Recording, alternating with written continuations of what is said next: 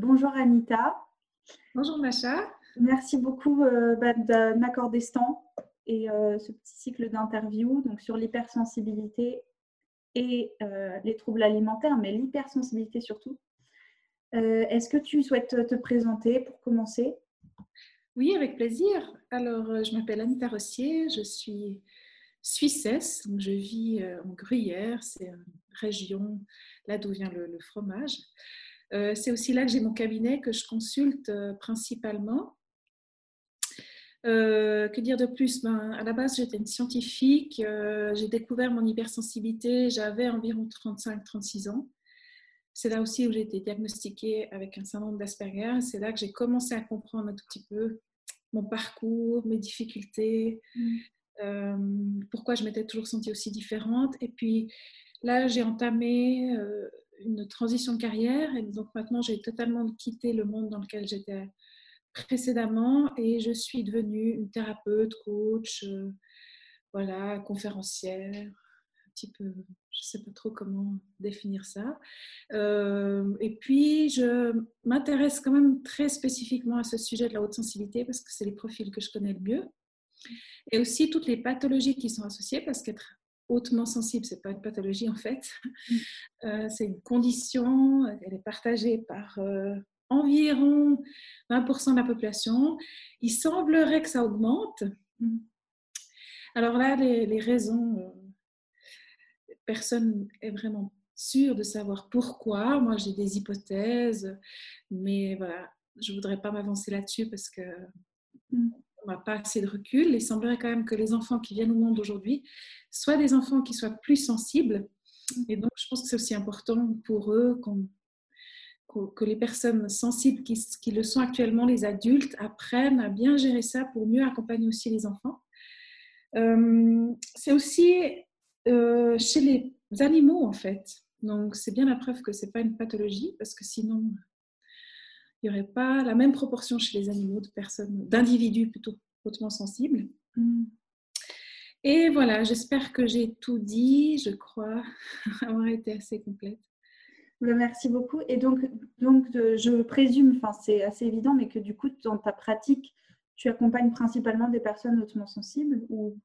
Oui, alors tout à fait. Et ça s'est fait un peu par hasard aussi, parce qu'au début, quand j'ai commencé à consulter, euh, bon, j'étais encore en temps partiel en tant que chimiste, mais quand j'ai commencé à consulter, euh, j'ai eu des personnes hautement sensibles qui sont venues avant même que je sache que moi-même j'étais hautement sensible. J'imagine qu'il y a quelque chose qui fait que j'attire ce type de profil aussi. Euh, et puis par la suite, c'est pas que je refuse les personnes neurotypiques, mais c'est simplement que euh, la façon, je pense, dont j'ai présenté les choses fait que c'est devenu, je dirais, quasiment 95% de ma patientèle. Ah oui, d'accord, ok. Ouais. Ok, bah, merci pour cette euh, présentation, Anita. Euh, est-ce que peut-être euh, ça, pourrait être pas mal peut-être de revenir, mais vraiment dans le détail, parce que pas dans le détail justement, dans les grandes lignes, parce qu'il y a tu as plein de ressources, notamment plein de vidéos dans lesquelles tu reviens largement sur la condition hautement sensible, mais juste vraiment en deux, trois mots pour être sûr qu'on parle bien de la même chose avec les gens qui nous regardent. Si tu peux revenir là-dessus. Oui, alors, bon, comme je disais, ce n'est pas une maladie, hein, c'est une condition. Et puis, il semblerait aussi qu'il y ait, euh, comment dire, une forme de continuum. Hein. donc, euh, même s'il y a deux grandes familles, donc des personnes qui sont moins sensibles et des personnes qui sont plus sensibles, ça c'est Helen Aaron qui a défini ça sur la base de réponse à des stimuli sensoriels chez les nourrissons. D'accord. Euh, il semblerait quand même qu'il y ait une forme de continuum chez les personnes euh, hautement sensibles. Donc, ce que je veux dire, peut-être tout le monde ne se sent pas concerné, même si on se sent hypersensible. Mais dans les grandes lignes, je dirais que c'est principalement par des traits de personnalité qu'on va se reconnaître. Mm. Euh, en général, ce sont des personnes qui sont émotionnelles, en tout cas qui se trouvent trop émotionnelles, parce qu'aussi dans notre société, c'est pas très bien vu, qui sont très empathiques.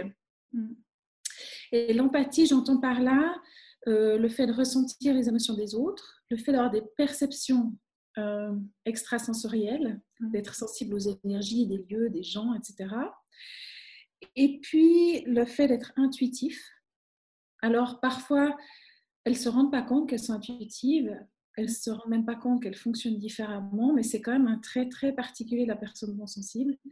Et si elle n'apprend pas à fonctionner de par son intuition, en général, elle va trop réfléchir et puis elle va se rendre malheureuse. Mm. Des personnes consciencieuses, analytiques, très introspectives, qui se posent énormément de questions existentielles, etc. Des personnes créatives, même si elles ne l'ont pas forcément développé, mm. elles ont besoin, en fait, d'investir dans cet aspect-là de leur personnalité. Des personnes imaginatives, même parfois un peu dans la lune. Et puis, aussi, un élément que j'ai mentionné, c'est le besoin de contrôle. parce que je trouve que c'est assez particulier, la personne hautement sensible. Pas le contrôle sur les gens pour prendre de l'emprise, hein, mais le contrôle souvent d'elle-même plutôt. Mm. Mm. Euh, donc, c'est des personnes qui fonctionnent aussi au niveau de l'hémisphère droit du cerveau. Alors, ça, c'est un petit peu simplifié parce qu'il semblerait qu'au niveau neuroscientifique, c'est bien plus compliqué que ça. Mais voilà, en général, on appelle ça droitier du cerveau, même si ça ne correspond pas toujours à une réalité. Euh, un système nerveux très efficient, donc euh, les cinq sens très développés, euh, souvent une tendance à être vif d'esprit aussi, à réfléchir beaucoup, etc. je dirais que ça, c'est les traits principaux. Mais comme tu disais, j'ai une chaîne YouTube où j'ai mis beaucoup, beaucoup de vidéos concernant le sujet de la sensibilité, et normalement, notamment pardon, une qui s'appelle L'hypersensibilité du fardeau cadeau qui résume les grandes généralités parce qu'évidemment, c'est une condition neurobiologique, donc c'est une personnalité, c'est aussi un fonctionnement physiologique différent, donc c'est assez complexe. Donc finalement, j'invite peut-être les gens qui ont envie d'en savoir plus d'aller regarder cette vidéo. Hmm. Ok, merci. Oui, oui, alors euh, moi personnellement, je conseille vraiment ta chaîne aux gens que j'accompagne toujours. Euh, et du coup, si je me permets de faire un petit lien avec euh, les troubles alimentaires, qui est bah, du coup mon, mon domaine si je peux appeler ça d'expertise, c'est un bien grand mot, mais en tout cas, le, profil des personnes que j'accompagne, ben, c'est des personnes qui souffrent de boulimie et qui, dans 99% des cas, ont un profil hautement sensible, en fait. Et donc, forcément, c'est une dimension que j'intègre énormément dans mon travail avec ces personnes. Euh, je suis concernée aussi, sans surprise. Euh, et du coup, c'est pour moi un axe essentiel pour se sortir des, troubles alimentaires, notamment de la boulimie, de bien vivre avec cette condition euh, et bien vivre pour de vrai, pas juste en penser, se dire oui, je m'accepte quand c'est facile, mais vraiment concrètement comment je fais pour tous les jours m'accepter comme ça, vivre bien avec ça, par des actions aussi, pas juste voilà, pas juste dans le mental. Comprendre que c'est indispensable de bien vivre avec cette condition, c'est déjà une énorme partie du, du boulot selon moi pour sortir des troubles alimentaires. L'objectif du coup de cet échange d'aujourd'hui, bah, c'était justement de partir sur un premier thème qui était comment prendre soin de soi quand on est hypersensible, comment prendre soin de son, de son hypersensibilité. Alors moi, je dis hypersensible, je ne sais pas si c'est un problème de langage, s'il faut mieux dire hautement sensible d'ailleurs. Ça, c'est une question un peu philosophique. Ok. Euh, parce que, comment dire ça? J'ai, j'ai euh, suite à diverses conversations avec mon conjoint, qui est aussi une personne hautement sensible, mais qui est devenu hypersensible aux ondes électromagnétiques et aux produits chimiques. Lui, dans son vocabulaire à lui, l'hypersensibilité, c'est une maladie, c'est une pathologie. En fait. D'accord. Et euh, pour lui, ça veut dire être devenu pathologiquement sensible à divers éléments. Je vais aborder aussi ces, éléments-là parce que plus tard, euh, je pense que ce serait bien qu'on parle des risques aussi de cette condition pour la santé. Mm. C'est pour ça que j'ai eu envie de parler des personnes hautement sensibles qui ont une condition. Et puis, c'est personnel, disons, que je préfère dire hautement sensible pour pas qu'il y ait cette connotation, cette malinterprétation qui serait une pathologie, parce que souvent les médecins eux-mêmes aussi parlent de l'hypersensibilité comme d'une maladie ou d'un trouble pathologique lié à un profil qui sont ces personnes hautement sensibles. Voilà. Pourquoi moi, je, préfère maintenant parfois dire hautement sensible que hypersensible, mais c'est philosophique, je veux dire, peu importe. Euh, ça ne me dérange pas autrement. Ensuite, il y a, y a, tout un tas d'autres termes qu'on voit sur Internet euh, qui parlent tous finalement de, la même chose, je trouve. Hmm, d'accord. Bon, alors si jamais je dis hypersensible, je ferai attention, mais j'entends. ok. C'est pas dramatique, quoi Non, certainement pas. D'accord, super. Alors du coup, bah, l'idée de ce premier échange euh, entre nous, c'était vraiment donc de parler de ça, de comment bien vivre son, sa condition hautement sensible, donc, dans une perspective, entre autres, de, de se libérer de l'obsession alimentaire, mais même indépendamment de ça, de toute façon, on a tout à gagner à savoir comment bien vivre avec cette condition. Déjà, quand on a une condition hautement sensible, quels sont, on va dire, les points de vigilance quoi? Euh, À quoi est-ce qu'on doit faire attention dans son rapport à soi et dans, son rapport aux autres peut-être? Il y a plein d'opportunités pour moi pour répondre, mais c'est aussi c'est ça qui est intéressant avec ce sujet, c'est que euh, l'humain est complexe et je dirais que la condition hautement sensible est complexe en soi également. Comme je disais, c'est une condition neurobiologique. Ça veut dire qu'on vient au monde comme ça, d'accord euh, Mais le problème, c'est qu'on ne le sait pas forcément parce que ça ne se voit pas. Hmm. J'entends par là que je ne veux pas dire qu'être hautement sensible, c'est un handicap. Hein. Hmm. pas ça que j'entends. Simplement, c'est quand même des personnes, parce que je suis assez bien placée pour le savoir, qui se sentent différentes. Elles se sentent différentes, mais ça ne se voit pas elles ne le savent pas forcément. Et du coup, c'est un tout petit peu naturel aussi pour elles d'avoir envie d'être comme tout le monde finalement. En particulier, je dirais, dans l'enfance, dans l'adolescence, c'est pas facile de se sentir différent, de pas comprendre ce qui se passe, de pas comprendre le monde, de pas comprendre les autres, etc. Donc ça, c'est un premier accueil de la personne hautement sensible, de pas savoir qu'elle est hautement sensible, de pas savoir qu'est-ce que ça veut dire, de pas savoir où sont ses difficultés particulières, parce qu'évidemment, il y a plein d'aspects pour nous qui sont plus faciles, hein. mais ça, au début, on ne s'en rend pas compte. Ce qu'on voit surtout, c'est nos difficultés par mm. rapport à la plupart des gens. On voit que la plupart des gens, ils ont beaucoup plus de facilité. Par exemple, ça peut être à se faire des amis. Bon, là, pas forcément, parce qu'il y a des personnes qui sont extraverties, mais ce n'était pas mon cas. J'étais très introvertie.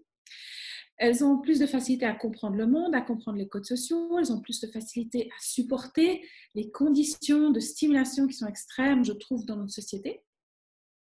Donc, elles voient ça comme une douleur, comme une souffrance, sans vraiment comprendre, sans vraiment mettre le doigt dessus. Elles vont commencer à essayer de se suradapter pour pouvoir faire comme tout le monde, pour être comme tout le monde, pour faire partie du monde. Mm. Sans parler du fait qu'associer la condition hautement sensible à ce besoin d'harmonie, ce besoin d'amour, de créer un monde meilleur, tout le monde doit se tenir la main, chanter des chants d'amour, etc. Ce besoin de vivre dans un monde de bisounours. Et tout ça, ça vient s'additionner, je dirais, et ça complexifie énormément de choses. Donc, moi, je pense que le premier écueil, c'est le fait de savoir qu'on est sensible, de savoir que c'est une différence et de savoir que ça ne se voit pas. Mm. Ça veut dire que les gens vont pas forcément s'en rendre compte. Mm. Et ça veut dire aussi qu'ils ne fonctionnent pas comme nous. Ouais. Ça, c'est important de savoir ça, particulièrement quand on est en enfant. Parce que moi, je me souviens, avant de savoir justement comment fonctionnaient les personnes neurotypiques, j'avais inconsciemment cette pensée qu'ils allaient fonctionner comme moi, donc j'avais une forme d'attente. Mm. Quand ça venait pas en retour, j'étais blessée en fait, et je le prenais personnellement ça a beaucoup entamé mon estime de moi, ma confiance en moi, etc. Et ça, je dirais que vraiment, c'est important, pas qu'on se mette une étiquette, pas qu'on se dise, voilà, moi je suis différent, là, là, puis qu'on prenne ça, mais juste de le savoir et de... Ça permet de mieux lire le monde, de mieux lire son histoire et de mieux prendre soin de soi. Et à partir de là, moi, je ne vois pas de raison pour laquelle on ne pourrait pas être heureux. Au contraire, je pense qu'être une personne consensible, ça ouvre la porte à tout un tas de possibilités en réalité. J'avais vu ça en quatre étapes. D'abord, comprendre ce que ça veut dire. Ensuite, accepter. Parce que c'est bien joli de le savoir. C'est un peu ce que tu disais. Hein. C'est pas intellectuel, cette idée de oh, je suis hypersensible, voilà, machin. Ça, va, ça doit aller au-delà de ça. Ça doit s'inscrire aussi dans son corps, ça doit s'inscrire dans sa vie, dans sa façon de fonctionner, dans sa façon de penser. Ça doit commencer à faire partie de nous. Donc, il y a l'aspect de la compréhension puis l'acceptation. Puis, une fois qu'on a vraiment accepté, qu'on a fait le deuil aussi de ne pas être normal, alors on peut commencer à vraiment oser être soi-même, oser peut-être avoir un parcours qui diffère de la plupart des gens. Hmm. Oser peut-être se fixer aussi des repères qui sont différents de la société. Hmm. Se donner une valeur. Parce que alors, ça, par exemple, ce n'est pas le cas dans les pays asiatiques où les, enfants qui sont hautement sensibles sont très, très appréciés parce qu'on reconnaît ces qualités de sagesse, de calme, de, leadership euh, au niveau de la personne sensible. Mais dans nos sociétés chez nous, il vaut mieux être un battant. Ouais. il vaut mieux. Ouais, c'est un petit peu quand même le culte de l'ego. Ouais. Moi, j'ai travaillé dans des milieux très compétitifs. Et c'est clair que l'aspect émotionnel de ma personnalité, ça n'a jamais été très apprécié. Puis ensuite, sortir de cette idée que je suis différent pour se relier au monde, c'est-à-dire, voilà, une fois que j'ai pleinement intégré ça, mm. ensuite je peux de nouveau voir que finalement il y a beaucoup plus de choses qui me rapprochent des autres que de choses qui m'en éloignent. Et puis de, tout devient beaucoup plus simple à partir de ce moment-là. Mais ça, je dirais, c'est un peu une suite logique des, étapes précédentes. Pour moi, c'est vraiment essentiel quand on a, on, a des troubles alimentaires de comprendre ça, que c'est important de suivre justement ces quatre étapes-là dont tu parles. En tout cas, pour ce qui est des troubles alimentaires et notamment de la boulimie, euh, il y a un truc qui est essentiel et sur lequel je, travaille beaucoup avec les gens que j'accompagne, c'est ce côté comprendre, accepter cette différence. Et puis, euh, concrètement, ça c'était un petit peu ma question vis-à-vis du rapport aux autres, pas dans le sens comme quelle stratégie développer pour se protéger du reste du monde, c'est pas ça. Mais il y a forcément des frictions euh, relationnelles. Il y a un inconfort, ce sentiment d'incompréhension, il est très très fort quand on ne sait pas qu'en fait on ne fonctionne pas comme les autres. Et c'est vrai qu'il y a un truc que je dis tout le temps, c'est euh, juste, n'attendez pas des gens qui n'ont pas autant de récepteurs que vous qui vous décodent à 100% si vous leur dites rien. Parce que souvent, le problème qu'il y a, c'est qu'on voudrait que l'autre, il lise presque dans nos pensées, quoi. Qui, comprennent tout, euh, tout de suite, qu'on ait rien à dire, on voudrait presque se passer de mots. Accepter qu'on a une capacité, et c'est pas pour se mettre au-dessus, juste une capacité d'appréhension du monde qui est, qui est assez aiguë, et qu'on ne peut pas demander des gens qu'ils aient tous la même capacité. Ça, c'est hyper important. Et la deuxième chose, c'est cette histoire de repères, se fixer ses propres repères et son socle de valeurs. Ça aussi, pour moi, c'est essentiel. C'est-à-dire que tant qu'on ne fait pas ça, on reste complètement tributaire des autres, de ce qu'ils pensent, mais sauf que leur référentiel n'est pas compatible. C'est comme si les calques, ils étaient pas, ils superposaient pas en fait. Ce que tu as dit, ce que as dit, je, suis complètement d'accord avec toi ce que tu as dit, c'est ultra important, dans le sens où la personne hautement sensible, elle a un problème d'estime de soi, de conscience en soi, ça c'est aussi neurobiologique. Hein. Ça fait aussi partie des écueils que, que, que j'allais de toute manière évoquer. Donc, elle voit ses difficultés, sa souffrance, son, le fait qu'elle se sent incomprise, mais ce qu'elle ne voit pas, c'est que la façon dont elle voit le monde, c'est un don. C'est-à-dire que ce qu'elle arrive à sentir chez les gens, l'intuition, la capacité de lire quelqu'un, ça, c'est quelque chose qui nous est propre, en fait. Mm. Et donc, on s'attend à ce que ça vienne en retour. La générosité du cœur qu'on a, mm-hmm. alors, euh, je dirais que ça, c'est quand il n'y a pas trop de blessures hein, euh, liées à sensibilité qui sont venues perturber ça. Je dirais que la personne hautement sensible qui est pleinement épanouie, elle est dans cette générosité du cœur. Et ça aussi, c'est un don qu'on a. C'est mm. un don qu'on a. Et donc, moi, parfois, à mes patients, je leur explique ça comme ça. Je leur dis, ben voilà, c'est un peu comme les mathématiques, en fait. Cette intuition que vous avez, c'est une compétence. C'est comme d'être fort en maths. Et on ne peut pas demander à tout le monde d'être fort en maths. Les gens ne font pas exprès s'ils comprennent rien en maths. Moi, je sais parce que ma sœur, ma grande sœur, était, était pas très douée en mathématiques, elle sera pas vexée certainement d'entendre ça parce qu'elle le sait elle-même. Et moi, ça a toujours été facile pour moi et j'arrivais pas à comprendre et ça m'énervait, je dois dire, ça me frustrait. J'avais le sentiment qu'elle faisait exprès. Mais non, en fait, pas du tout. Donc c'est aussi ça d'accepter de ne pas voir que les côtés qui sont difficiles pour nous, de voir qu'on a certaines compétences, mais de ne pas attendre que les autres les mêmes compétences que nous. Aussi, nous, on a envie d'aller profondément dans la relation, on a besoin de ça en vérité. Mm. Souvent, les personnes neurotypiques, elles, ça les met mal à l'aise.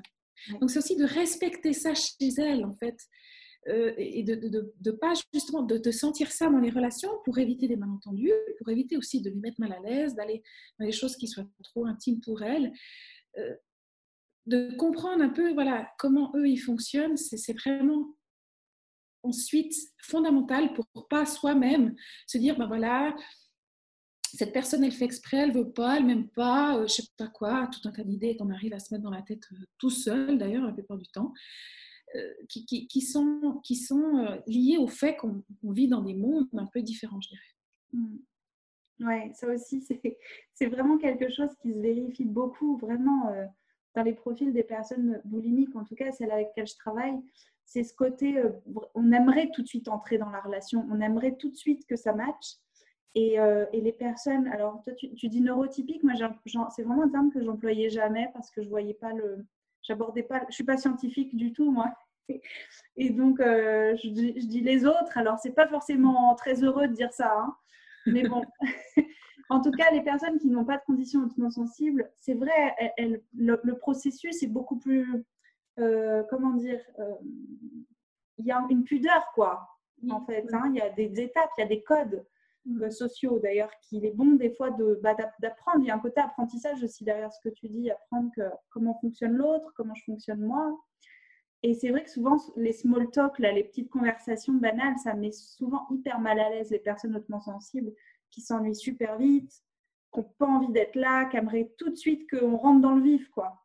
Parce qu'il y a un point qui me tient très à cœur, en fait, c'est de transmettre ce message aussi que être une personne hautement sensible, c'est un don. Mm. Mais c'est un don qui doit être choyé. Mm.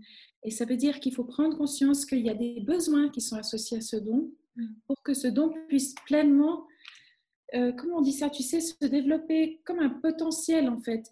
Je dirais que la haute sensibilité, c'est à l'état de potentialité tant qu'on ne sait pas vraiment la maîtriser. Et le fait de respecter ses besoins, j'ai vraiment envie de transmettre ça, c'est ultra important pour pas que ça devienne une souffrance et un fardeau je dis ça parce que je sais aussi ce que ça veut dire, en fait, euh, quand ça, devient euh, trop lourd à porter. Donc, j'aimerais dire que de comprendre sa sensibilité, ça permet aussi de mettre euh, en exergue ou de mettre en avant les besoins qui sont spécifiques. Il y a un besoin de sens, un besoin d'harmonie, un besoin de comprendre, d'accord? Et ça, voilà, cesser, je dirais que si je pourrais donner un conseil aux personnes qui écoutent, c'est cesser de croire que la façon dont la plupart des gens vivent, ça va vous convenir, de ne pas vouloir se forcer. Enfin, moi, j'ai fait 10 ans de psychanalyse pour essayer d'être comme tout le monde, ça n'a rien donné. Je, suis sortie de là, j'étais détruite, en fait, pratiquement. Et aussi, euh, il y a des, au niveau neurobiologique, hein, parce que c'est quand même une condition, il y a quand même certains risques pour la santé, notamment, alors, ces risques, c'est notamment au niveau de l'équilibre euh, chimique, au niveau du cerveau. Il faut savoir qu'il y a des risques, euh, notamment aussi au niveau des taux de sérotonine. Donc, il y a beaucoup de personnes sensibles qui ont des difficultés à, maintenir un bon taux de sérotonine. Souvent, il y a trop de réflexions qui épuisent aussi ces neurotransmetteurs-là et qui fait qu'ensuite, il y a des appels pour le sucre qui sont euh, physiologique. Mm. D'accord? Donc, on comprend déjà que ensuite ça donne euh, des perturbations de type endocrinienne, ça donne une sensibilité au stress et c'est la porte ouverte après ça. La suite logique, c'est les troubles alimentaires, c'est les addictions, etc., qui sont en réalité je dis ça parce que souvent on se culpabilise lorsqu'on est tombé là-dedans. Mais ça, je trouve que c'est horrible en fait, parce que c'est, c'est comme, on est déjà mal et puis après on se culpabilise, donc on, soi-même, on s'autoflagelle une fois de plus. C'est en fait une tentative du corps de maintenir un équilibre. Merci de dire ça, parce que vraiment les gens ont besoin de l'entendre. Vraiment, ça, euh, ouais. Mm. Je, veux dire, le corps fait ce qu'il peut, quoi. Mm. Euh, donc, à un moment donné, cessez de vous culpabiliser, vous rajoutez une pression supplémentaire. Je veux dire, je vous en veux pas, je suis pas en train de, je suis pas maîtresse d'école qui gronde, mais c'est juste pour dire que c'est logique en fait la façon dont les choses se passent. Si on se comprend pas et qu'on prend pas soin de ses besoins et qu'on prend pas soin de sa condition, ben ça va créer des déséquilibres et ensuite euh, le corps va faire ce qu'il peut. Il, va avoir il y aura des, déséquilibres de la flore intestinale, il y aura des perturbations intestinales, il y aura des, troubles anxieux. Tout ça, c'est la porte ouverte vers ces troubles alimentaires ou autres pathologies, parce que bien sûr, tout le monde ne va pas vers là, mais finalement, c'est des variations d'un même thème. Mmh. Donc voilà, tout ça, moi, je pourrais en parler pendant des heures parce que c'est fascinant. Simplement, vraiment, je dirais, commencer à apprendre la bienveillance, commencer à comprendre cette condition, à l'apprécier, à comprendre un petit peu à voir le monde depuis ce regard-là, ça va vraiment beaucoup aider, beaucoup, énormément. Et souvent, les troubles associés se résorbent d'eux-mêmes. Exactement. Exactement. C'est vraiment, merci, mais mille fois, parce que c'est exactement euh, ce que je pense que les, les gens besoin d'entendre, c'est vraiment ça. Arrêtez de vous en vouloir parce que, en fait, euh, moi, enfin, c'est pareil, je, vais faire attention à ne pas partir dans tous les sens parce que c'est un sujet qui m'anime tellement que je pourrais. Mm. Mais c'est hyper important d'avoir ce message. Donc, déjà, je te remercie infiniment euh, de, le rappeler. Euh, c'est même pas, voilà, ça sert à rien de se culpabiliser parce qu'en plus, il y a vraiment un côté où le corps fait comme il peut et vous aussi, les gens qui en souffrent, là, on parle bien en tout cas de troubles alimentaires, mais aussi de tout ce qui est associé. Euh, il y a un côté, c'est plus fort que soi, c'est pas un choix. Et là aussi, si on, juste, si on fait une parenthèse là-dessus, c'est pour ça aussi qu'il faut accepter que le reste du monde, je suis désolée pour ce terme qui est très, qui fait, qui est très clivant, mais c'est pas le but, mais je veux dire, tant qu'on n'a pas, vit pas ça ou qu'on n'est pas vraiment capable d'envisager vraiment de se mettre à la place des gens, c'est très compliqué de comprendre ces troubles-là. Et c'est normal, c'est pas de la faute des gens. C'est que quand, c'est tout, voilà, quand on ne vit pas cet inconfort-là soi-même, ça semble évident de dire bah, fais un effort, ou t'as qu'à manger moins, ou t'as qu'à aller marcher, ou des trucs comme ça qui, sont juste d'un autre monde, quoi. Parce que tout ça, les troubles alimentaires, etc., il y a un côté addiction, il y a un côté plus fort que soi. C'est juste, on n'a pas le choix. Donc, euh, vraiment, je remets aussi, c'est juste pour en mettre une couche, mais on a, ça sert à rien d'aller attaquer le truc, la question alimentaire, de se mettre un stress en plus, de se forcer à tenir des trucs qu'on n'arrive pas à tenir, puis de se dire euh, je suis vraiment nulle, enfin c'est un truc sans fin. Mais par contre, les besoins, c'est ça en fait, c'est essentiel. C'est aussi un des axes mais pivots de, de mon boulot, c'est de dire mais ne jugez pas vos besoins, partez de là et arrêtez de calquer vos besoins peut-être sur ce que les autres vous disent de faire parce que vous c'est pas pour vous. C'est tout. Ça ne veut pas dire qu'il y a un problème, mais c'est pas le même mode d'emploi, quoi. Quand on respecte ses besoins, mais pour de vrai, hein, euh, et ben en fait, finalement, l'obsession alimentaire et les troubles associés, elle s'estompe et elle disparaît parce qu'on n'en a plus besoin, justement, pour survivre. je ne sais pas si tu veux rajouter quelque chose à ça, parce que vraiment, moi, je m'enflamme trop des fois. Oui, j'ai un petit peu la même tendance que toi. D'ailleurs, c'est les personnes hautement sensibles qui ont ce côté passionné, hein, je veux dire, euh, et, c'est aussi magnifique. Mais en fait, je pense que c'est bien que les gens puissent entendre ça. Euh, à quel point ça c'est vrai pour nous, en fait. C'est vraiment vrai, c'est vérifié, c'est éprouvé, je dirais. Euh, non seulement chez moi, chez toi, mais chez les personnes qu'on accompagne. C'est pas quelque chose qu'on dit comme ça juste pour passer de la pommade, pour dire non, mais c'est pas grave. C'est vraiment ce que je dis là, je le pense du plus profond de mon cœur et de mon âme. Je veux dire, sortir de cette dynamique de culpabilisation et d'autoflagellation, c'est vraiment une étape cruciale. Mm. Ensuite, il y a ce côté aussi euh, manque de confiance, qui, est important de, résorber, de, mmh. travailler, de guérir. Et il y a aussi tout l'aspect émotionnel, en fait. Souvent, ces compulsions, mmh. euh, ces compulsions, ces, dire, ces, tendances addictives, que ce soit alimentaires ou autres, c'est pour résorber euh, un déséquilibre émotionnel. Donc, apprendre, ça, ça fait partie des besoins dont on parlait, c'est apprendre à comment dire, accueillir cet aspect émotionnel qui est très, très développé chez la personne non sensible. Et puis, sortir de ce surinvestissement dans le mental qui est finalement la stratégie automatique qu'on va utiliser lorsqu'on ne sait pas accueillir l'émotionnel, on va partir dans le mental. Ça va créer tout un tas de déséquilibres. Et puis, euh, justement, ça va, ça va, ça va euh, partir dans, dans des troubles du système endocrinien. Il faut savoir aussi que chez la personne sensible, euh, il, y a, l'aspect du système nerveux, mais il y a aussi des aspects physiologiques, et notamment, souvent, il y a des problèmes au niveau du foie pour éliminer les toxines. D'accord. Alors ça, je ne le savais pas du tout.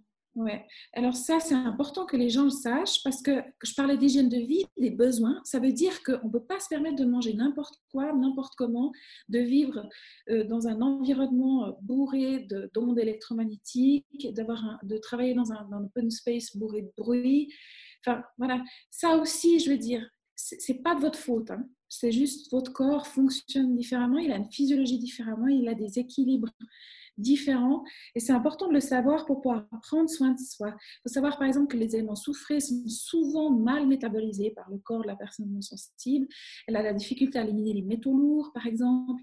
Euh, et tout ça, ça peut créer ensuite plein de problèmes physiologiques qui vont créer justement ensuite. Et puis après, on va leur dire oui, mais tu vois, tu as un problème psy, etc. Puis on va surinvestir au niveau psy, alors qu'il y a à la base aussi des problèmes au niveau du corps, de la, de la, de la, physiologie du corps. Donc, c'est important de savoir ces choses-là.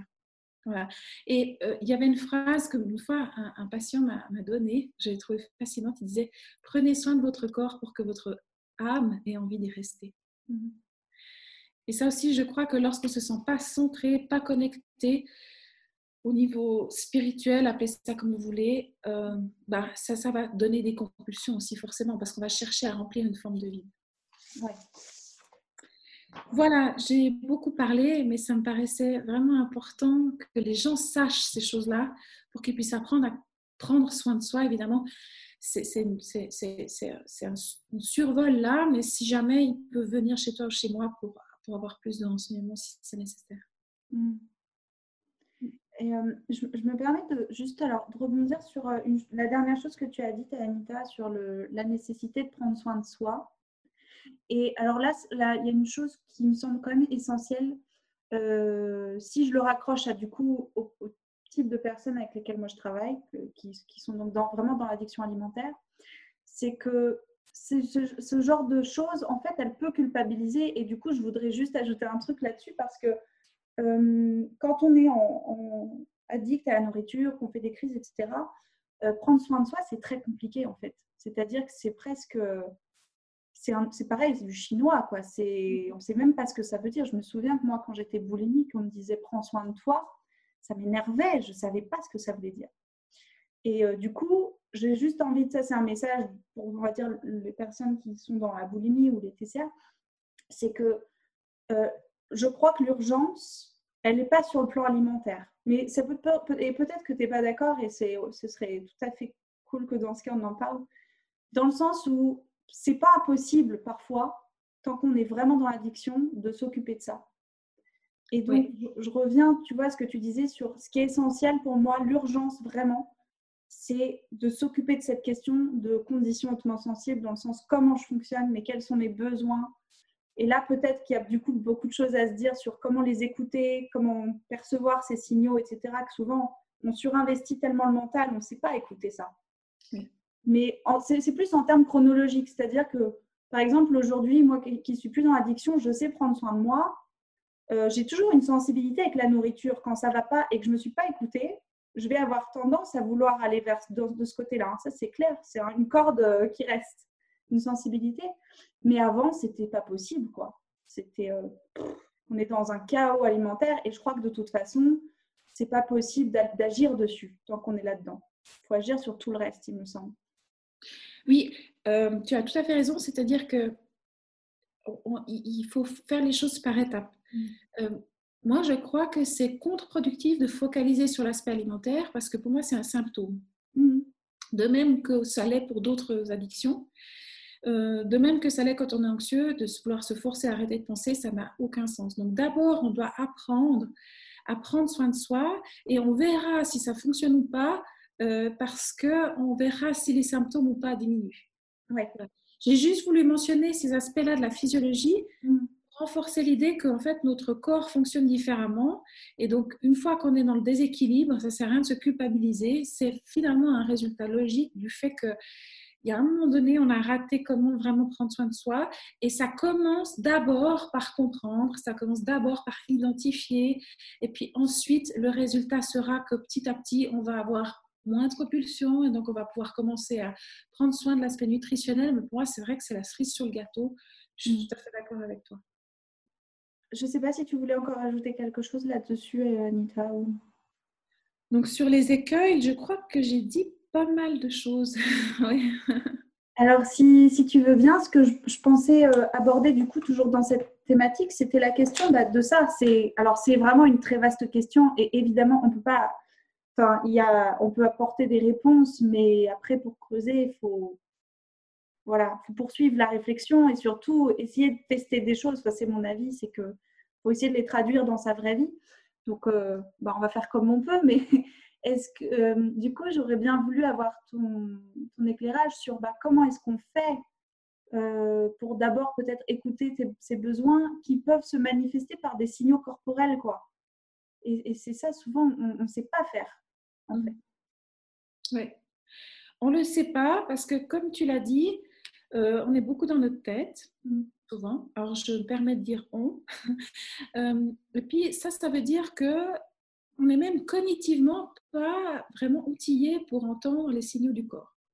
Hmm. Donc, à mon avis, ça commence par la connexion au corps. Alors, ça, c'est un vaste terme. Et puis, alors, qu'est-ce que ça veut dire ça? En général, la personne hautement sensible, ce qu'elle aimerait avoir, c'est un plan, action responsable de l'aide. Si je fais ça, le lendemain, il va se passer ça. Puis ensuite, voilà, ça, c'est un peu la façon dont on fonctionne. Mais j'ai envie de dire que c'est aussi ça le problème. Donc, il faut pouvoir apprendre à sortir de là pour découvrir la relation au corps. Alors, euh, par exemple, un des signaux qui va être euh, comment dire, un signal d'alarme, voilà. Donc, j'ai pas trouvé écouter mon corps, j'ai pas suffisamment écouté mon corps, ça va être les symptômes qu'on a mentionnés. Donc, je vais commencer à avoir très faim, ou j'ai plus du tout faim, hmm. ou je suis irritable, ou je suis très fatiguée, mais pas cette fatigue après euh, avoir fait du sport ou cette, fatigue qu'on appelle la fatigue saine, c'est vraiment une forme d'épuisement. Mm. Euh, je perds le sens, en fait, j'ai plus envie, euh, euh, je, me sens vide, ce genre de choses. Ça, c'est des signes vraiment qu'à un moment donné, on a, on a raté le coche. Pas pour se sentir coupable, mais juste pour pouvoir le détecter. Mm, mm, à partir de là, ça va être apprendre les techniques qu'on appelle des techniques d'ancrage, par exemple, les techniques de connexion au corps. Et puis, là, je dirais que ça va être un travail de longue haleine. dans le sens où plus je suis tombée dans l'aspect pathologique de la haute sensibilité, donc plus j'ai de symptômes de type euh, addictif ou anxieux ou dépressif, euh, plus le travail sera long, évidemment. Il faut commencer à réaliser que le corps le fonctionnement cognitif a une certaine inertie. C'est pas comme notre mental qui, lui, ah, il a compris intellectuellement, tac, et on voudrait, on, manque de patience souvent. Mm. Euh, on n'a pas, on a, on pas de bienveillance avec nous-mêmes aussi. On a l'impression que si intellectuellement on a compris ce qui se passait, alors le lendemain matin, tous nos problèmes seront réglés, mais c'est plus compliqué que ça. Mm, mm. Donc, c'est vraiment rééduquer son cerveau à percevoir les signaux du corps. Ensuite, apprendre comment le corps nous parle. Parce que toi, tu t'occupes beaucoup des personnes avec un, trouble du comportement alimentaire et c'est vrai que c'est un des signaux préférentiels du corps. Il va souvent parler par la nourriture parce que depuis qu'on vient au monde, le fait de manger, ça calme en fait. Donc forcément, c'est évident, l'inconscient va souvent utiliser cette stratégie-là, mais parfois, c'est d'autres stratégies en fait. Parfois, c'est aussi des douleurs psychosomatiques, par exemple. Mm. Euh, donc ça, c'est, et ça, c'est unique à chacun, c'est propre à chacun. Donc c'est commencer à, et je dirais avec une envie de découvrir, de se découvrir, commencer à apprendre comment le corps parle. Et donc, ça veut dire passer du temps dans son corps, à sentir son corps. Et là aussi, bientôt, je compte sortir des, formations en ligne pour cet aspect-là spécifique. Si vous avez envie d'être informé de ça, il suffit de vous inscrire à ma newsletter, par exemple, ou à la page Facebook.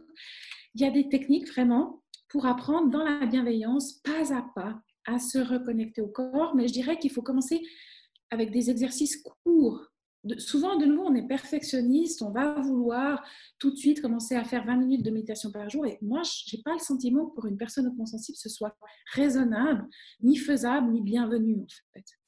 Ça peut même, au début, très sincèrement, générer de l'anxiété. Donc, il vaut mieux commencer avec des exercices spécifiquement faits pour nous, qui font intervenir par exemple le corps, mais dans l'action, où on commence à, se familiariser avec nos sensations, à apprécier aussi. Quand on réfléchit beaucoup tout le temps, au début d'arrêter de, réfléchir, c'est stressant, ça fait du vide.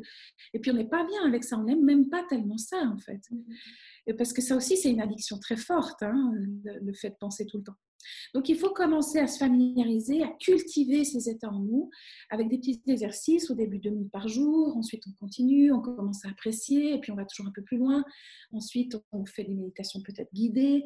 Et là aussi, on apprend quelles techniques nous conviennent, celles qui ne nous conviennent pas. C'est vraiment, voyez ça comme, euh, comme un chemin de découverte de vous-même. Euh, apprendre comment je fonctionne, comment mon corps me parle. Quand il, il, a cette douleur, ça veut dire, ah oui, comme toi tu disais, hein, c'est un peu ton point faible, la, nourriture. Donc tu sais, quand ça revient, tu sais, tu dis ah ouais ok, qu'est-ce qui s'est passé là Et ça, on peut le faire que quand on sort de l'autoflagellation. C'est vraiment un questionnement. Ok, ah j'ai envie de m'écouter. Qu'est-ce qui s'est passé pour moi? Mais évidemment, là aussi, ça, ça s'apprend. Même cette démarche là, cette façon de se regarder avec amour, avec bienveillance, ça s'apprend. Tout ça, ça s'apprend. Pas à pas, jour après jour. Parfois, on progresse, on a l'impression qu'on a tout compris, le monde, tout est par terre. voilà c'est un peu sortir aussi de cet effet souvent dramatique qu'on a, nous, de voir les choses. Un jour, ça se passe moins bien, puis ça y est, c'est fini, on est de nouveau au départ, c'est comme si on n'avait rien fait. Enfin, cette tendance qu'on a de partir dans le drame. Non, c'est vraiment un chemin, j'ai envie de vous dire, de vous encourager aussi de voir ça comme un marathon et pas comme un sprint. Mmh. Oh, moi, je suis tout à fait d'accord avec ça. Il faut y aller vraiment tout doucement, par petites touches chirurgicales. Surtout pas sans faire tout un truc là. Euh, un plan de, relaxation là où on se met de la grosse pression derrière et, rien en attendre parce que, parce que des, jours, des fois ça va le faire, puis des fois il va rien se passer ou on croit qu'il se passe rien, mais c'est juste que on ne sait pas ce qui se passe, on ne sait pas tout ce qui se passe. Et ça aussi d'ailleurs, c'est un autre sujet à part entière, c'est le côté, euh, le mental, il n'a pas accès à tout, le côté cognitif, n'a pas accès à tout. Bref, voilà. Ça me fait rire ce que tu dis parce que, en fait, euh, ça me fait penser aussi à moi, comme j'ai commencé, tu sais, parce que je m'étais dit, voilà, donc il faut que je commence à méditer et tout ça. J'ai pris ça très au sérieux. Et puis, euh, donc je m'asseyais comme ça, en position du lotus. Et puis je me disais, bon, il faut que j'arrête de penser. Et puis ça marche pas du tout. Donc après, ouais, voilà, moi je ne saurais jamais méditer, je vais jamais sortir de là. Et, et ouais, ça m'a pris des années pour, euh, pour y aller petit à petit, pour apprendre comment. Ça m'a pris vraiment des années. Et, je ne vais pas vous dire que vous allez voir aucun progrès avant 10 ans, c'est pas ça. Mais en fait, plus de pression on se met, plus ça augmente le stress, plus ça va augmenter les symptômes, les compulsions, etc. Donc vraiment, le premier pas, c'est de, regarder ça avec bienveillance et puis de voir ça un peu comme une expérience qu'on va mener, puis, puis, puis d'entrer dans la découverte. Et des jours, ça va marcher, puis des jours, je vous dis suite, ça ne va pas du tout marcher. Même après 10 ans de pratique, il y a des jours, euh, ça ne marche pas. Voilà, c'est comme ça, c'est la vie. J'ai oublié de parler de ce cocon dont tu, dont tu m'as mentionné dans ton Ouais, ça, c'est ultra important. Souvent, on nous dit Ouais, t'es étourdi, t'es dans la lune, t'es es trop dans ton cocon, t'es trop dans ton monde. Mais en fait, il faut réaliser que pour nous, c'est ultra important. Alors, évidemment, il faut apprendre à sortir de là pour rentrer dans le monde à nouveau. Mais c'est un équilibre, c'est une danse comme ça, en fait. C'est de respecter qu'on a des moments, ça aussi, ça fait partie des besoins psychologiques. On a besoin d'être avec nous. On a besoin de, de faire cette hygiène, cette douche mentale. On a besoin de cette soupape, en fait. Et d'être dans ce monde de bisounours qu'on aime tant. Il faut juste pas euh, vouloir attendre que le, monde entier soit comme ça. Ça, ça nous appartient. C'est notre monde à nous, c'est notre ressource. Et puis, de, de respecter ces moments-là. Voilà. Mmh. Excuse-moi d'avoir coupé. Bah non, au contraire. Non, non, non, au contraire. Et du coup, par exemple, moi je sais qu'il y a une question qui revient souvent, c'est comment est-ce qu'on sait que c'est le moment quoi, de, de, retourner dans son cocon en fait? C'est une question un peu simpliste, mais euh, c'est vrai, comment on sait? Ouais. Alors, je dirais que c'est compliqué quand on est vraiment trop dans le symptôme mmh. de le sentir. Mmh. Mais une fois qu'on est sorti de là et qu'on est de nouveau dans l'équilibre, dès qu'on se sent plus euh, dans l'harmonie, qu'on se sent irritable, qu'on se sent fatigué, ça veut dire qu'il faudrait qu'on y retourne. Mm. Donc, il faut d'abord cultiver en soi ces moments où on se sent bien, où on se sent aligné, que ça, ça, on apprenne à voir ça comme la ligne de base. Parce que des fois, on est tellement euh, dans nos pathologies, en fait, dans notre anxiété, dans nos troubles, dans nos addictions, qu'on on croit que c'est ça, en fait, la normalité. On a oublié comment c'est d'être bien. Et une fois qu'on est bien, on sait que dès qu'on sort de là, il faudrait faire quelque chose en fait. Mais ça, ça prend des années. Je dirais que les, signes vraiment qui, par exemple, chez moi, sont déterminants, c'est l'irritabilité. Quand je deviens irritable, ou quand je suis tout à fait trop dans la lune, ou quand euh, je commence à, des fois aussi, comment dire, tu sais, je trouve plus mes mots, ou alors il y a des, y a des lettres qui se, comment dire, elles sont plus dans le bon ordre. voilà, ça c'est des signes que je suis un peu à la limite, quoi. Qu'il faudrait que je prenne du temps pour méditer, qu'il faudrait que je prenne du temps pour me reposer, et puis d'apprendre à respecter ça. Ça, ça m'a vraiment énormément aidé à sortir des, aspects pathologiques de la haute sensibilité. Mais là aussi, j'ai envie de dire que probablement que tous, à tous, notre corps va parler d'une autre façon. J'ai des patients, par exemple, ils vont plutôt tout à coup avoir mal au dos ou avoir mal à la tête.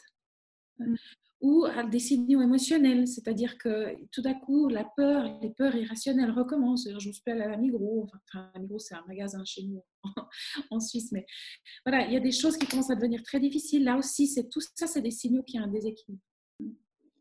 Paradoxalement, on a du mal à lâcher quoi le train en fait et à se dire mais là c'est même pas qu'il faut que je fasse une pause pour aller dans mon cocon. Moi, souvent, ce que je dis aux personnes que j'accompagne, c'est c'est tout aussi productif parce qu'il y a ce souci de productivité. Et j'essaie de dire, vous n'êtes pas en train de gâcher votre vie ou de rater votre vie ou de rater un truc. Ça fait partie de ce que vous êtes. Parce que d'ailleurs, euh, et ça, je ne sais pas si, je, suppose que c'est peut-être quelque chose que tu vérifies aussi chez les gens avec qui tu travailles, mais euh, la contrepartie de ce vrai besoin de déconnexion, c'est que quand on est là, on y est, quoi. Quand on arrive à être dans un truc, en général, on a une productivité, une créativité qui est énorme. Mais pour que ça, ça fonctionne, il faut accepter tout le cycle. C'est-à-dire pas juste euh, être tout le temps là-dedans et euh, cracher sur ses côtés. On a besoin de se recharger. Et souvent, je donne l'image vraiment du téléphone, quoi. On a, se mettre dans son cocon, c'est la charge rapide, en fait. oui, tu as, vraiment raison, en fait. Moi, moi, je suis la même, en fait. Ça m'a pris des années malheureusement plusieurs épuisements pour réaliser qu'en fait, c'est pas un truc à négocier, c'est pas optionnel. Et puis, euh, je veux dire, voilà, c'est cesser de négocier avec ça. Ça sert à rien de forcer parce que après, de toute façon, le résultat, c'est toujours pareil, c'est que ben, soit je me sens vide, soit je me sens anxieux, soit je suis retombée, retombée, dans mes troubles, dans mes migraines. Ça sert à rien quoi. Euh, poser ses limites et apprendre à respecter ses limites, c'est vraiment, vraiment essentiel effectivement. Parce qu'après, bah, évidemment, d'être hautement sensible, ça devient un fardeau, c'est clair, ça fait que souffrir, mm. c'est sûr. Donc, mais c'est vrai que ça demande pas mal de sagesse d'arriver à reconnaître ce moment-là, puis de dire, OK, non, mais là, ça ne sert plus à rien, en fait, parce que je perds du temps. Je... C'est vrai que c'est aussi un des besoins du cerveau, en fait. Pour être vraiment efficient, le cerveau doit être à l'équilibre au niveau de ses neurotransmetteurs, il doit avoir suffisamment dormi pour être efficace. Une fois que le cerveau est sous stress, il faut savoir qu'on perd énormément de quotient intellectuel. Mmh, mmh. J'avais envie de dire aussi que dans ces besoins dont on a parlé, il y a des besoins peut-être plus spirituels, fondamentaux, qu'il y a un moyen de vivre heureux dans ce monde, de trouver un équilibre en fait, et puis de, continuer, de, de, de, retrouver cette capacité à s'émerveiller, de retrouver cette capacité à profiter des, des, petites choses en fait, que ça c'est aussi un des besoins essentiels, et puis de, trouver une mission de vie qui nous corresponde, des choses comme ça, se retrouver ce sens en fait, ces choses-là. Ça aussi, ça permet de sortir de cette sensation de vide, et puis ça permet de guérir pas mal de, troubles addictifs. Mmh. Oui, oui, mais complètement. C'est. Ça aussi, ça me semble tellement essentiel. Et, et, en même temps, c'est tellement, c'est vrai que c'est facile à dire quand on le dit comme ça. Et puis quand on, on est, on est coincé dans ces mécanismes, on ne voit même pas comment c'est possible de faire autrement. Quoi. Tu disais que tu faisais un travail très, euh, très stressant avant. Et alors, euh, bah, moi, je me suis, j'ai travaillé dans la marine nationale. Et là, aujourd'hui, je me dis, mais qu'est-ce qui t'a pris d'aller faire ça quoi? Pourquoi? C'est fou c'est à l'opposé. Euh, et, et, par exemple, moi, dans ce travail-là, que j'avais, j'avais, je m'étais engagée là-dedans parce que je pensais y trouver du sens. Et en fait, c'était absurde pour moi. Ça ne faisait jamais sens. C'était vraiment, on me demandait toute la journée de faire des choses qui n'avaient pas de sens à mes yeux. Hein. Et, et c'est vrai que ce côté-là, faire les choses sans savoir pourquoi, c'est invivable, c'est très très dur. Je ne sais pas si c'est lié à la condition aussi hautement sensible, mais... Alors, moi, je pense que oui. Maintenant, je prétends pas détenir la vérité profonde, mais de ce que je comprends du monde et des autres et aussi des réflexions que moi j'ai eues quand j'étais encore coincée, j'ai envie de dire, parce que c'était ça, je me suis retrouvée piégée dans cette carrière qui ne me correspondait pas. Et les gens me disaient, oui, mais quand même, tu as une bonne situation, tu as ci, tu as ça, regarde, et puis tu réussis, et puis ça marche, machin, ça peut pas être complètement faux vu que tu es douée là-dedans, et vraiment, je, tu sais, rien que d'y repenser, ça m'énerve encore parce que à quel point je me suis sentie incomprise. Parce que non, pour moi, ça suffisait pas. Et tant que j'ai pas osé franchir ce pas de accueillir en moi cette part de moi qui avait besoin de sens, qui avait besoin de retrouver aussi l'espoir, je, me sentais mais désespérée. Et là, je peux te dire que j'ai souffert d'addiction, vraiment, euh, c'était douloureux à quel point, parce que vraiment, je pense que fondamentalement, il y avait ce vide à remplir. Et vraiment, je crois que de retrouver déjà une lueur d'espoir que c'est possible et qu'il y avait un chemin, ça a été une étape essentielle en fait. Essentielle pour qu'ensuite, après, comment dire, ça m'a donné la force de suivre tout ce chemin dont je t'ai parlé, parce que vraiment c'est un chemin, il y a des jours ça va, il y a des jours ça va pas, etc. Mais au fond de moi, il y a un moment donné où j'ai recontacté avec cet espoir, avec cette oui, ça va, je vais y arriver, il y a une route, il y a un chemin, je peux le faire. Ça, ça a été vraiment hyper essentiel. De respecter aussi que moi, tant pis, ma foi, ça, coûte, ça coûterait ce que ça coûterait, mais j'allais faire ce qui faisait du sens pour moi. Mmh. Euh, et je ne pense pas que pour être heureux, on doit faire quoi que ce soit. Mais je pense que la personne hautement sensible, elle ne peut pas se permettre d'aller tous les jours faire un travail qui n'a pas de sens pour elle parce que ça lui demande trop. Mm. Et moi, je me souviens que toute la force et l'énergie qui me restait, je l'investissais pour arriver à aller au travail. Mm, mm. Et je rentrais le soir et j'étais épuisée parce qu'en fait, ça m'avait pris tout, tout ce qui me restait en fait de me forcer parce que c'était une suite de contraintes. Et une fois que j'ai retrouvé cet espoir, je ne dis pas que ça a changé de jour au lendemain et puis que tout à coup tout était merveilleux, mais ça a été déterminant. Vraiment, dans, ma guérison, même si ensuite le chemin a été long, mais ça a été déterminant parce que tout à coup, il y avait comme quelque chose en moi qui m'a porté. Mmh, mmh, mmh. Derrière, souvent, il y a des grosses, grosses peurs bah, parce qu'on est partagé entre ce sentiment d'avoir besoin de faire les choses à l'autre manière et puis en même temps ce besoin d'être comme les autres qu'on a vraiment tout à gagner à, laisser tomber comme on peut.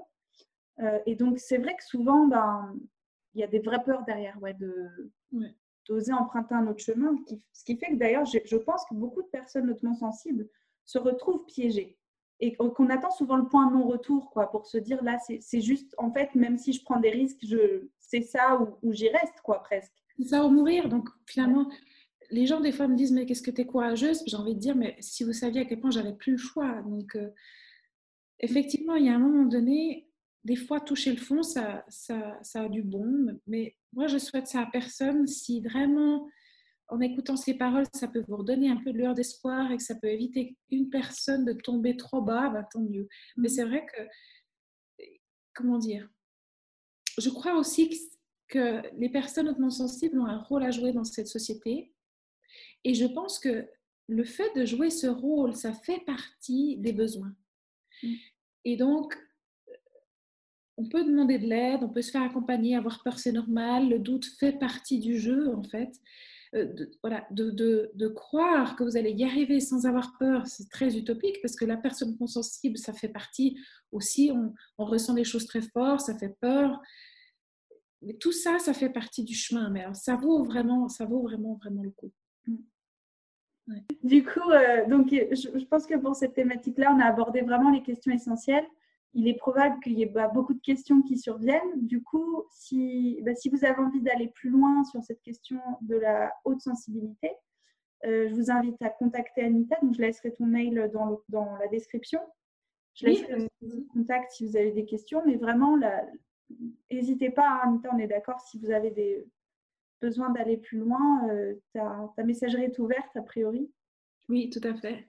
Il y a aussi plein de vidéos déjà sur, en accès libre sur YouTube qui, qui donnent déjà pas mal d'informations.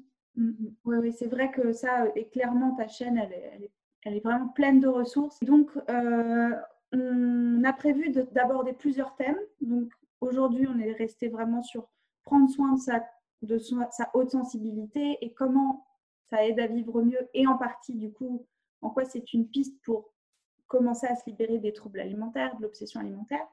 Et donc, ce qu'on a prévu d'aborder dans les prochaines euh, vidéos, euh, la prochaine fois, on a prévu de parler d'un thème, j'ai très très hâte, c'est la question de la responsabilité. Donc ça, c'est euh, vis-à-vis de notre rapport aux autres, entre autres, et puis du monde, parce que souvent, quand on est hautement sensible, ben, on, porte un poids énorme sur nos épaules, avec beaucoup, beaucoup de responsabilités et de culpabilité qui n'est pas la nôtre.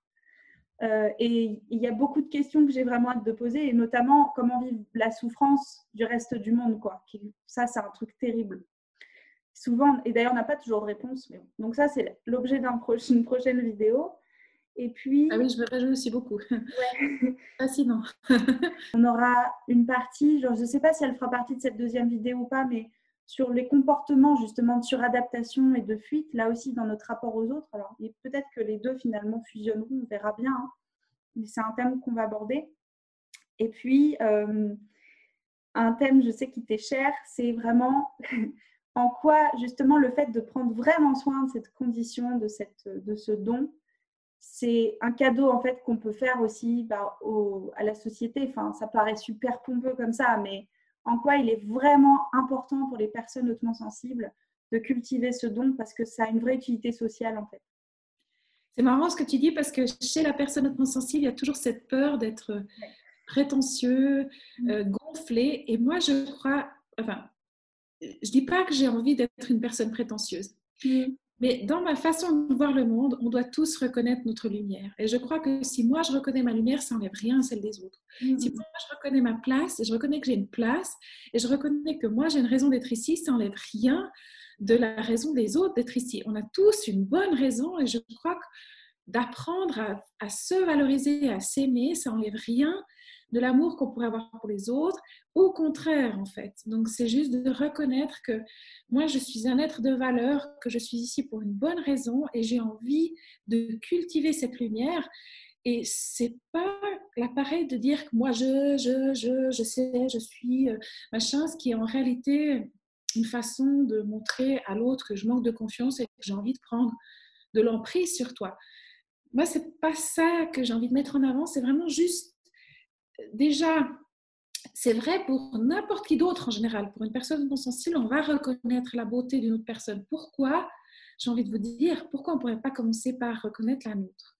Mmh. Donc c'est juste ça, de se dire, ok, si je suis là, soit je peux m'auto-flageller toute ma vie, me sentir euh, nulle, penser que j'ai aucune valeur, que je suis là juste pour souffrir, ou alors je peux reconnaître qu'il y a une raison, qu'il y a une manière pour moi de faire briller ma lumière et que ça peut être que aider le monde. Voilà, juste par rapport à ça.